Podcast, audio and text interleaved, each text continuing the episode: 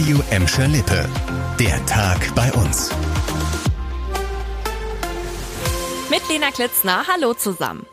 3.374 Euro und 99 Cent. Mega viel Geld und das muss Sabine aus Bottrop-Wellheim für Heizung und Warmwasser jetzt nachzahlen. Ich glaube, da konnten wir nicht mehr viel denken, weil das waren einfach nur Zahlen, die utopisch sind. Da stellt sie sich natürlich zu Recht die Frage, wie soll ich das bezahlen? Und nicht nur sie, mehrere tausend Euro Nachzahlung sind gerade das Problem von hunderten Vonovia-Mietern in Wellheim und darüber sind sie verärgert. Ich habe zu Hause eine Frau, die ist schwanger, wir haben äh, einen dreieinhalbjährigen Sohn und das hat uns natürlich wie ein Schlag getroffen, das Ganze. Das wollen sie aber nicht so einfach auf sich sitzen lassen. Deshalb haben sich am Mittwoch über 300 Wellheimer in der Aula der Hauptschule versammelt, um sich zu vernetzen. Teilweise haben sie auch schon Anwälte eingeschaltet. Rechtsanwalt Stefan Salecker vom Mieterbund Rhein-Ruhr bei Zweifeln erst einmal nicht zu zahlen. Es müssen auf jeden Fall Einwendungen erhoben werden. Also man sollte die Kosten sich nachweisen lassen, man sollte sehr genau die Abrechnung überprüfen.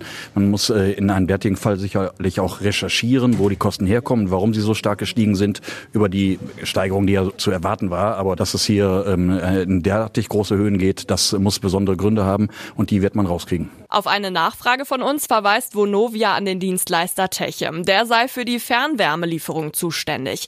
Techem schreibt uns, die gestiegenen Preise hingen mit den Entwicklungen auf dem Weltmarkt zusammen. Die Preise seien schon vor dem Ukraine-Krieg deutlich gestiegen.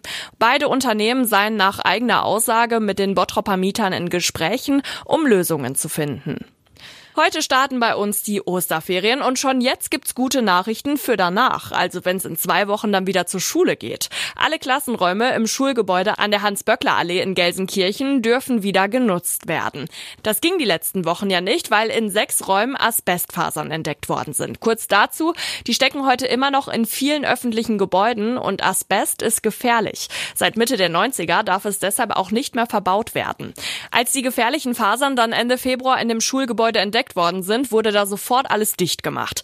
Jetzt wurden aber alle Schäden in dem Schulgebäude repariert, die Klassenräume ordentlich gereinigt. Und dann hat ein Gutachter nochmal die Luft in den Räumen gemessen. Das Ergebnis, alle gefährlichen Fasern sind weg. Die Schülerinnen und Schüler der Don Bosco Schule und der Martin Luther Grundschule können nach den Osterferien also wieder zurück in ihre gewohnten Klassenräume. Zugausfälle, Umleitungen und Ersatzbusse. In den Ferien gibt's mehrere Bauarbeiten bei der Bahn. Und das heißt für uns ab heute Abend 21 Uhr eine Menge Probleme. Die Strecke zwischen Essen und Duisburg zum Beispiel, die wird ab heute für zwei Wochen komplett gesperrt.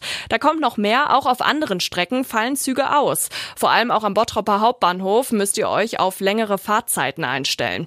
Die S9 und die Regionalexpresse 14 und 44 von Bottrop nach Essen bzw. nach Duisburg werden nämlich ersetzt und das durch Busse.